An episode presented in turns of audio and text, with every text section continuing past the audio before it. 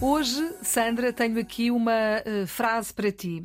Demos as mãos e oremos. Que coisa estranha dita por mim. A forma verbal demos escreve-se com hífen ou sem hífen? Essa é que é a questão. Muito bem.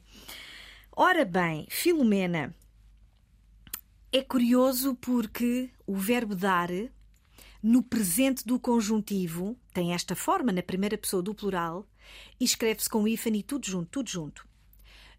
Um, o diretor quer que eu dê prioridade ao assunto. Olha, o diretor quer que tu dês. O diretor quer que nós demos.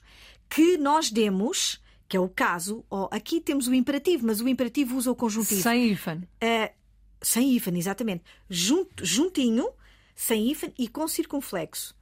Filomena, tu perguntas, ó oh Sandra, mas estás a, a, a, falar do circunflexo? Existe o verbo sem circunflexo? Existe, é o pretérito perfeito. Eu ontem dei prioridade a esse assunto.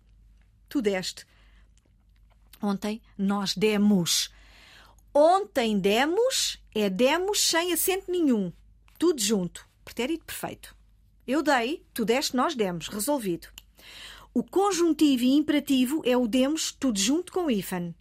E agora tu perguntas, mas existe sem hífen? Estás a falar do hífen? Será que existe com hífen? Existe. Existe. Olha, se, tiver, se por acaso tiveres os meus livros aí, mas nós tratamos por tu, faz-te conta que eu te trato por você. Tem os meus livros, oh, doutora Filomena, tem os meus livros, demos, por favor. Dê, hífen, mus. Uhum. Dê, imperativo, a mim os livros. Aí seria com hífen.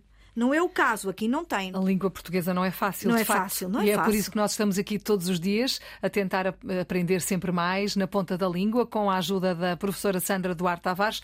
Obrigada, Sandra. Se tiver dúvidas, se quiseres eh, fazer chegar aqui as suas dúvidas à Antena 1, é só utilizar o nosso número do WhatsApp, é a forma mais rápida, mais fácil, 912120501. Depois respondemos a esta hora. Fica disponível também para ouvir quando quiseres na RTP Play.